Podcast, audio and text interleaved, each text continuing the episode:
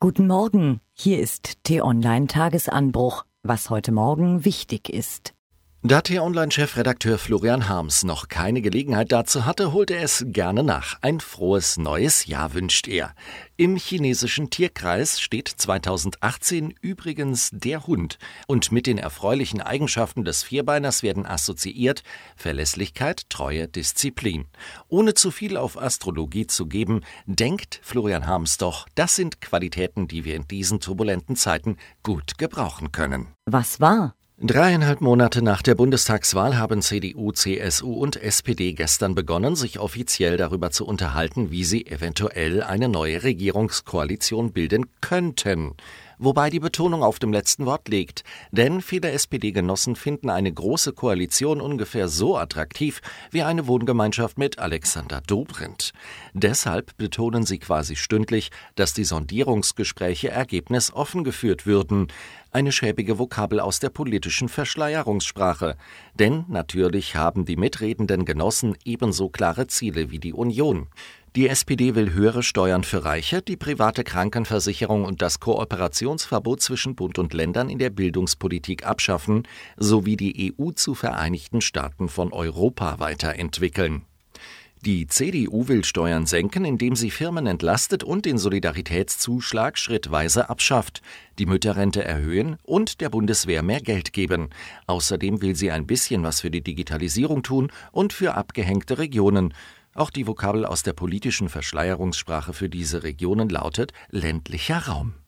Bei der CSU kann man den Eindruck bekommen, dass sie sich eigentlich nur noch mit Ausländerpolitik beschäftigt. Sie beharrt auf der Obergrenze für Flüchtlinge, will Asylbewerbern weniger Geld zugestehen und den Familiennachzug weiter aussetzen.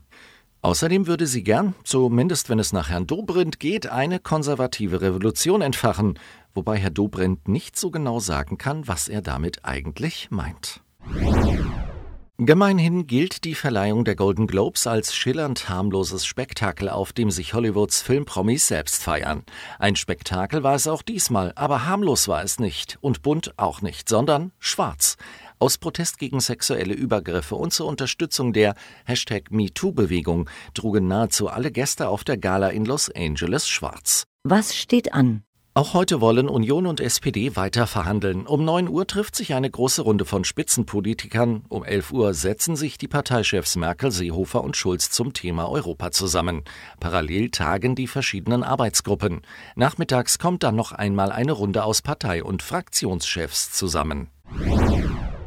Im gegenwärtigen Tarifkonflikt hat die IG Metall für heute Warnstreiks angekündigt. Neben 6 Prozent mehr Geld will die Gewerkschaft für die rund 4 Millionen Arbeitnehmer das Recht erkämpfen, für zwei Jahre ihre Wochenarbeitszeit auf 28 Stunden zu reduzieren. Einige Gruppen wie Schichtarbeiter, junge Eltern und pflegende Angehörige sollen dabei außerdem einen Teillohnausgleich erhalten. Die Arbeitgeber lehnen das bisher strikt ab.